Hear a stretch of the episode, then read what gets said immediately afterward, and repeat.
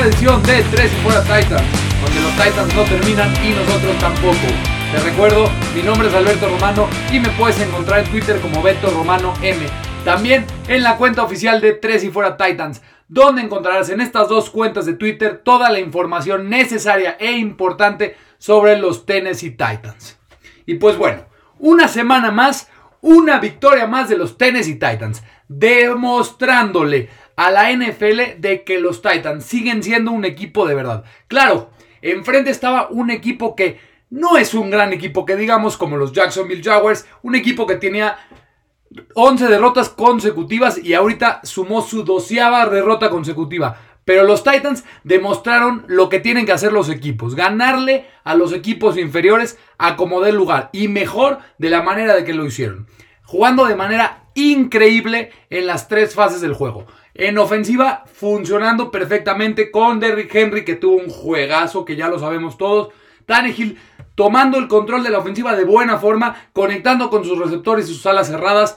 La línea ofensiva teniendo una buena actuación. La defensiva demostrando la mejor actuación de la, temporada. Claro está, en contra una muy mala ofensiva de los Jaguars. Y los equipos especiales sin problemas, sin errores en el día del domingo, en la semana 14. Dando un marcador final en victoria de los Titans de 31 a 10. Dominando a los Jaguars 31 a 10 en una victoria importantísima en la pelea por puestos de playoffs y en la división AFC Sur. ¿Cuáles van a ser los temas del día de hoy? Primero vamos a empezar con el recap general del partido y cuáles fueron las claves de la victoria. Luego, como ya sabemos, el amor y el regaño por las actuaciones individuales de los jugadores. Y para finalizar, cómo quedan parados los Titans en la pelea de playoffs y en la AFC Sur. Así que vámonos con el recap de la semana 14, en la que los Tennessee Titans derrotaron a los Jacksonville Jaguars por marcador de 31 a 10. Primero el recap del partido. Derrick Henry lo hizo de nuevo con los Jaguars el domingo, volviendo a demostrar que es literalmente su dueño, corriendo sobre Jacksonville para impulsar a los Titans a ganar su noveno juego del año, en el que era un partido importantísimo después de ser derrotados por los Browns la semana pasada.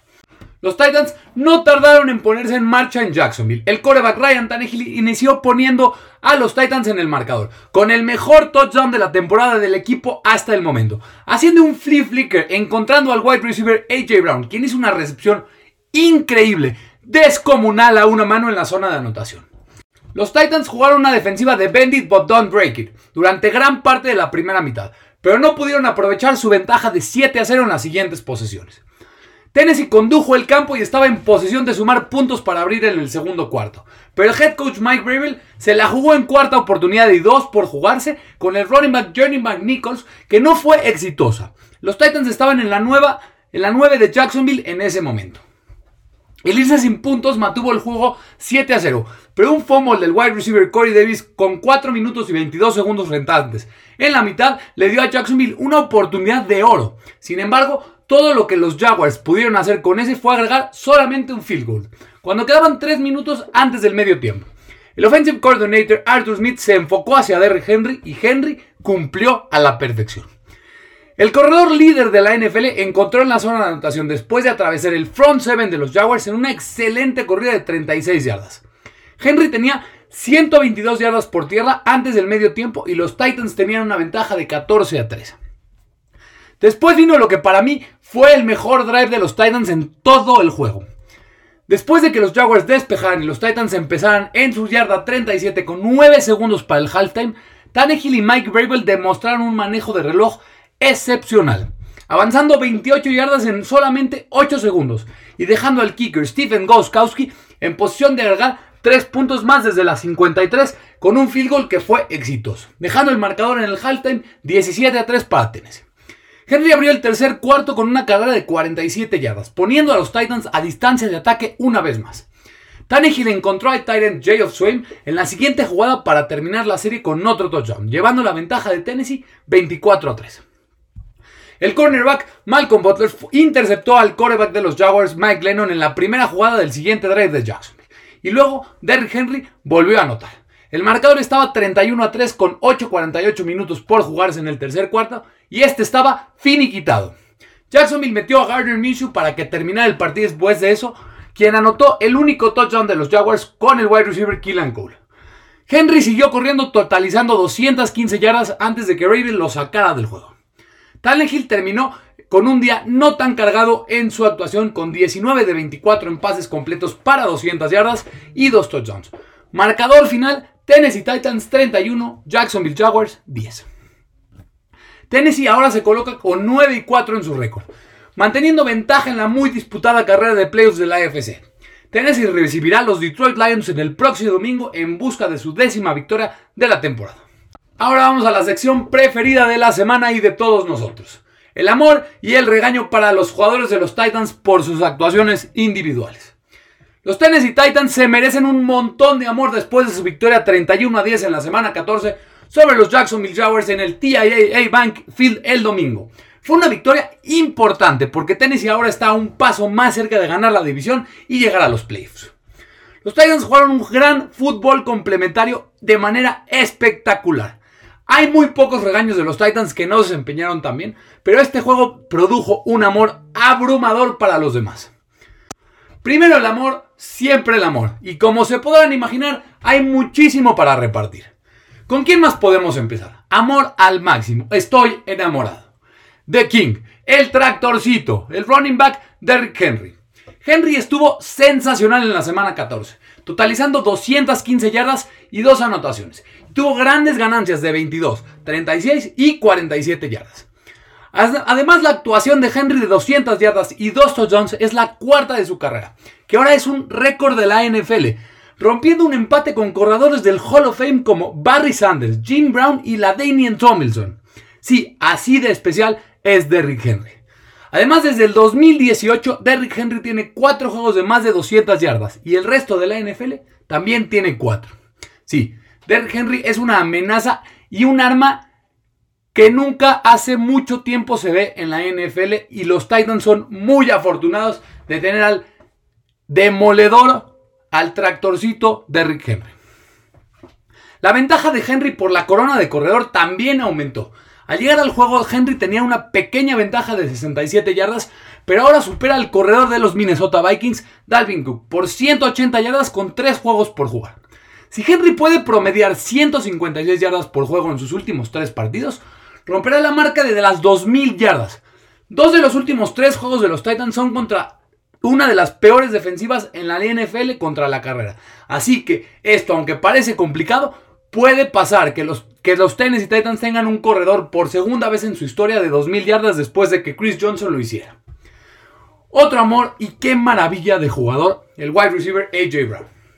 Brown, quien últimamente ha tenido problemas con drops y tuvo dos fumbles sueltos la semana pasada, agregó otro drop pero este fue eclipsado por una impresionante actuación y un impresionante desempeño en general en contra de los Jaguars. Brown logró 7 recepciones para 112 yardas y un touchdown, que llevó a través de una, una atrapada enfermiza con una mano en el primer cuarto. En general, Brown dominó a la secundaria de Jacksonville y estuvo moviendo las cadenas durante todo el juego. Después del domingo, Brown ahora tiene 837 yardas en la temporada y necesita promediar 54.3 por juego en los últimos tres partidos para asegurar su segunda temporada de mil yardas. También otro amor en el tridente estrella de los Titans, el coreback Ryan Tannehill. Tannehill no necesitó hacer mucho en este juego, pero esta suele ser una receta de éxito para Tennessee. Si bien Henry puede verse cargo de los juegos con sus piernas, los Titans aún necesitan un ataque de pase competente para llevarlos a la cima. Y Tannehill proporcionó precisamente esto en la semana 14. El mariscal de los Titans completó el 71.9% de sus pases para 212 yardas y 2 touchdowns, con un coreback rating muy bueno de 131.2. Lo más importante es que Tannehill jugó un partido sin errores. Las 212 yardas de Tannehill lo pone por encima de la marca de las 3.000 yardas y tiene 3.209 para ser exactos hasta el momento. Tiene muchas chances de llegar a 4.000 yardas ya que necesita un promedio de 263.7 yardas por juego en los últimos tres. Si bien el tridente estrella de los Titans se lleva mi amor Henry, AJ y Tannehill, el próximo no es menor y se lleva todo mi canereño de una fanera enorme. El Titan Geoff Swain, quien sigue aprovechando al máximo sus oportunidades con los Titans. El ala cerrada registró 3 recepciones para 34 yardas y una anotación, todas las mejores entre los Titans este domingo para los Titans. Estuvo a punto de anotar un segundo touchdown, pero fue detenido en la yarda 1. Swain jugó un total de 31 snaps el domingo, una menos que Michael Pruitt, 9 menos que John Smith y 15 más que Anthony Firkser. Parece por ahora Swain ha ganado la batalla en el depth chart en contra de Firkser. Pero lo mejor de su juego no fue su producción aérea, sino la increíble actuación de su parte en bloqueo, siempre dando huecos a Henry y haciendo carburar a la ofensiva vía terrestre. Realmente impresionante actuación de su parte. Ahora pasemos al amor en defensiva. Y otra vez quiero dar mi amor a toda la defensiva, a todos los integrantes de la defensiva. Permíteme comenzar diciendo que la ofensiva de los Jaguars no es especial, por lo que detenerla no le hará ningún premio para los Titans. Sin embargo, Tennessee lo hizo incluso mejor de lo que se esperaba después de lo que vimos en la semana pasada en contra de los Browns y durante lo que ha pasado gran parte de la temporada. Por lo que fue alentador ver esta actuación este domingo en contra de los Jaguars. Sumando a eso, cuando la ofensiva de los Titans estaba tratando de encontrar ritmo en la primera mitad, la defensa jugó a lo grande. Los Titans mantuvieron bajo control a uno de los mejores corredores de la NFL, James Robinson, y tuvieron suficiente presión para incomodar a Mike Lennon. Además, el par de detenciones en la zona roja de Tennessee, ambos en cuartos intentos, fueron muy importantes. Todavía se necesita ver un poco más del pass rush en términos de conseguir capturas, pero un juego como este es un gran generador de impulso para una defensa que podría darle la bienvenida de regreso, la bienvenida inaugural en la temporada a Dory Jackson en la semana 15 que esperamos que regrese ya. Por favor, a Dory ya regresa. Y si hablamos de amor a la defensiva, una vez el mejor jugador en defensiva, por mucho, que se lleva todo mi cariño, es el cornerback Malcolm Butler. En sensacional nivel de juego de Butler esta temporada se ha perdido un poco con todo con la confusión de que ha atravesado la defensiva de los Titans esta temporada pero demostró una vez más por qué merece amor y más y más y más amor y reconocimiento por su juego en 2020. No entendí por qué los Jacks seguían atacando a Butler en lugar de atacar a Ty Smith. Y Butler les hizo pagar con su cobertura de primer nivel que cubrió sus asignaciones durante el transcurso del partido. Butler terminó con tres tacleadas, dos pases defendidos y su intercepción en el tercer cuarto puso a Tennessee en posición de anotar otro touchdown. Lo que creó una ventaja insuperable de 31 a 3 para que los Jaguars la pudieran recuperar. Otro con amor especial en defensiva, el linebacker Rashan Evans. Ha sido una temporada de altibajos para Evans, pero este fue sin duda uno de sus mejores juegos en 2020 en la semana 14. Evans no solo estuvo alrededor del balón de manera constante, con 8 tacleadas, la segunda mayor cantidad en el equipo, sino que también estuvo excelente en cobertura de pases, anotando un par de pases defendidos, un récord personal para él en su carrera. Si la defensa de los Titans va a dar un paso adelante durante el resto de la temporada, será vital que Evans repita actuaciones sólidas de forma más consistentes como la del domingo. Quiero dar también mi amor después de darle un regaño muy fuerte la semana pasada al head coach Mike Bravel. El entrenador en jefe de los Titans tenía a su equipo listo para jugar desde el comienzo de este juego y obtuvo la mejor actuación defensiva de la temporada desde ese lado del balón. También volvió a mostrar sus habilidades de gestión de reloj expertas en el juego, usando un tiempo fuera para detener el reloj durante la última posición de los Jaguars antes de la mitad, dando oportunidad a Ryan Tannehill de colocar al equipo en rango de gol de campo para un field goal de 53 yardas de Stephen Goskowski. Los Titans están preparados constantemente en este tipo de situaciones y eso es un reflejo de un buen entrenamiento de su parte. Mención honorífica en el amor es para los dos especialistas en equipos especiales. El punter Brett Kern volvió a demostrar que es el mejor punter de la liga, metiendo a los Jacks dentro de su yarda 20 en sus cuatro punts. Y al kicker Stephen Goskowski también se lleva mi amor, después de que ha sido muy criticado por mí y por los aficionados de los Titans. Estuvo perfecto en este partido, uno de uno en field goals y 4 de 4 en puntos extras. Ahora a lo feo, a los regaños, pero les prometo hay muy pocos. El primero que para mí fue el jugador que peor jugó en este domingo, sin duda, el left tackle David Quisenberry, quien realmente sufrió en este juego. Durante la primera mitad fue responsable de varios golpes importantes al coreback Ryan Tannehill y se veía un poco superado contra un pass rush de los Jaguars que no es muy bueno. Es el peor juego de Quisenberry hasta el momento en la temporada. Y es un poco preocupante con los playoffs a la vuelta de la esquina y Russells de alto nivel esperando a Tennessee en vez de los que tuvieron que enfrentar este domingo en contra de los Jaguars. También el wide receiver Corey Davis se lleva un regaño. En lo que ha sido una temporada fantástica para Davis, la semana 14 no fue una de sus mejores actuaciones. Davis totalizó solo 3 recepciones para 34 yardas y además tuvo un fumble en territorio de los Titans en segundo cuarto que podría haber sido desastroso si no fuera por una gran posición defensiva de Tennessee que mantuvo a Jacksonville en un field goal. En el lado positivo, Davis, que está en un año de contrato, ahora tiene 835 yardas en la temporada, lo que es solamente 56 menos de su récord personal.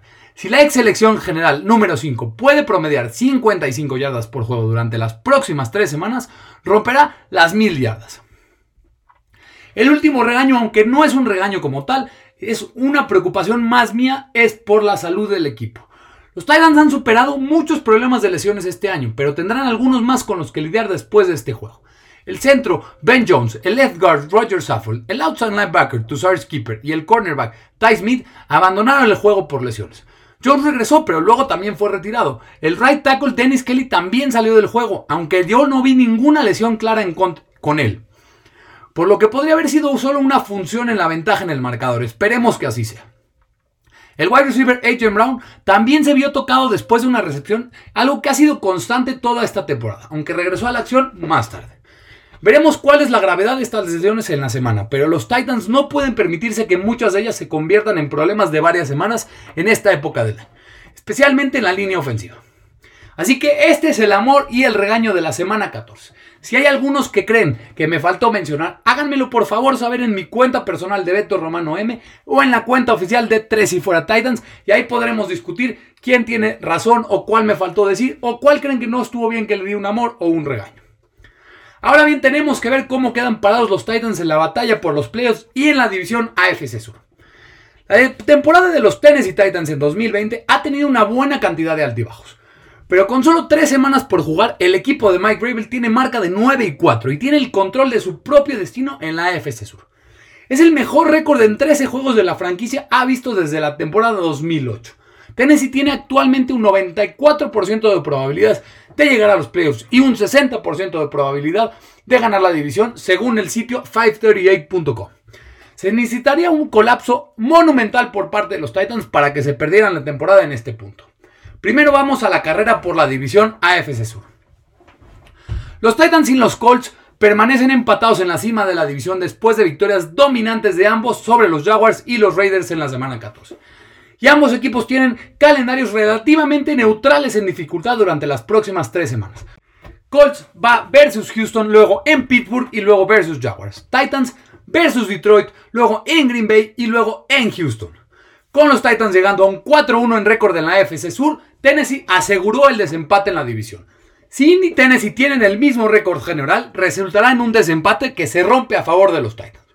Esto significa que los Titans simplemente necesitan igualar o mejorar el récord de los Colts en los últimos tres partidos de temporada regular. Obviamente el viaje de la semana 16 a Pittsburgh parece mucho menos complicado para los Colts en este momento, ya que los Steelers no están jugando bien, pero sigue siendo un partido muy bravo para ellos. Tampoco daría por sentado ningún juego divisional en esta época del año. Hace apenas un par de años, los Colts que estaban encendidos con una racha ganadora de 5 juegos con Andrew Luck perdieron 6-0 ante un equipo con récord de 3 y 8 de los Jaguars que tenía de coreback a Cody Kessler. En diciembre pasan cosas raras, así que ningún juego es simplemente ganable. Todos son juegos muy difíciles. En cuanto a la pelea por el wildcard, así están las cosas. Después del Monday Night Football, en el que los Browns fueron derrotados por los Ravens, en el que sin duda el mejor partido que ha habido en esta temporada. Y de verdad, qué juegas. Mis respetos para ambos equipos. Este juego tuvo gran influencia en la pelea por los playoffs de la AFC. Desde el punto de vista de los Titans, una derrota de los Ravens significaba que cualquier victoria de Tennessee en los próximos tres juegos aseguraría un puesto para los playoffs. Pero ya que los Browns fueron derrotados, solo beneficia a los Titans. Si los Titans no logran ganar la división y pelean por un comodín, aunque aún tendrían que ganar un juego más que Cleveland en los próximos tres juegos para superarlos y ocupar el quinto puesto. En la cima de la conferencia, los Chiefs superaron oficialmente a los Steelers luego de dos derrotas consecutivas de Pittsburgh. Kansas City tiene una visita muy complicada en New Orleans la próxima semana, pero los Chiefs tendrían que perder dos de sus últimas tres para que los Steelers regresen al primer puesto. Esto sería sin duda una gran sorpresa. Ahora la pregunta es que si Pittsburgh puede mantener la ventaja sobre los Bills por el segundo sembrado o incluso ante los Browns en la carrera de la AFC Norte. Si bien es teóricamente posible que los Titans alcancen el segundo sembrado, se necesitaría ganar los tres juegos restantes, tres derrotas seguidas de los Steelers, junto al menos una derrota de los Bills y dos más derrotas de los Browns para que esto suceda. Esto fácilmente es muy poco probable. En cambio, el enfoque de los Titans debería permanecer en asegurar el tercer sembrado. Obviamente, si quieres llegar a ese lugar, primero tienes que ganar la división. Pero Tennessee también necesita que Buffalo pierda por lo menos un juego. El calendario restante para los Bills es en Denver, en New England y luego reciben a Miami. Brinda alguna oportunidad de derrota para los Bills, pero los Titans probablemente necesitarían ganar todos sus juegos para tener una oportunidad real en este lugar. Ser tercer sembrado parece ser extremadamente valioso en este momento. Para mí no hay gran diferencia entre los Browns y los Colts, los probables oponentes de la ronda de comodín para los sembrados 3 y cuartos.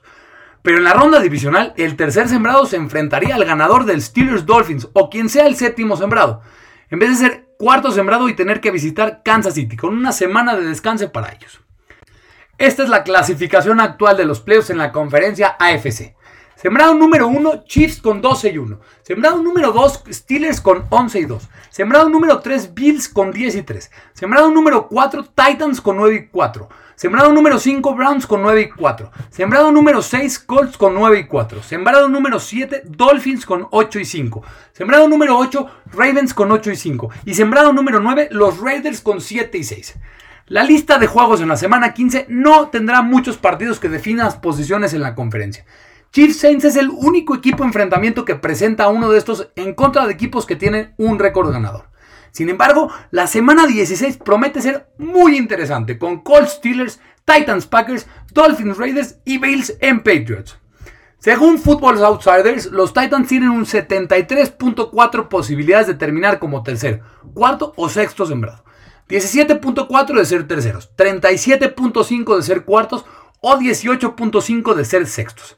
Si la temporada terminara hoy, los Titans recibirían a los Browns en el Nissan Stadium. Obviamente las cosas pueden cambiar bastante, pero en este momento parece que los Browns, Colts y Bills se destacan como los rivales más probables en el Wildcard Round y han jugado contra estos tres equipos en la temporada 2020, aplastando a los Bills, dominados por los Browns y dividiendo juegos ante los Colts. A pesar de los resultados de enfrentamientos anteriores, probablemente yo los clasificaría Browns primero, Colts segundo y Bills en tercer lugar desde el oponente más favorable al menos favorable para los Titans. Pero para mí están relativamente cerca en nivel de dificultad.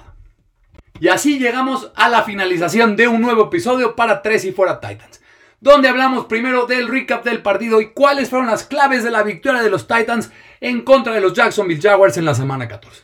Luego el amor y el regaño con las actuaciones individuales de los jugadores y cuánto amor repartimos el día de hoy. Después, cómo quedan parados los Titans en la pelea por los playoffs de la AFC y por el récord de la división AFC Sur. Y pues muchísimas, muchísimas gracias por haberme escuchado. Muchas gracias por haber escuchado un nuevo episodio de Tres y Fuera Titans. Si te podría pedir un favor gigantesco, dale compartir, dale descargar este tu programa Tres y Fuera en tu plataforma de podcast preferidas. Siguen en redes sociales como Beto Romano M, también en la cuenta oficial de Tres y Fuera Titans. Muchísimas, muchísimas gracias por escucharme. Te recuerdo, mi nombre es Alberto Romano, porque los Titans no terminan y nosotros tampoco. Tres y fuera. Hola, soy Rudy Jacinto, creador de Tres y Fuera. Si te gustó el programa de hoy, suscríbete a este y otros podcasts de la familia Tres y Fuera. Tres y Fuera NFL, Tres y Fuera Fútbol, Tres y Fuera de tu equipo favorito y claro, el canal de Tres y Fuera YouTube con videos todos los días. Porque si tu equipo existe, Tres y Fuera lo cubre.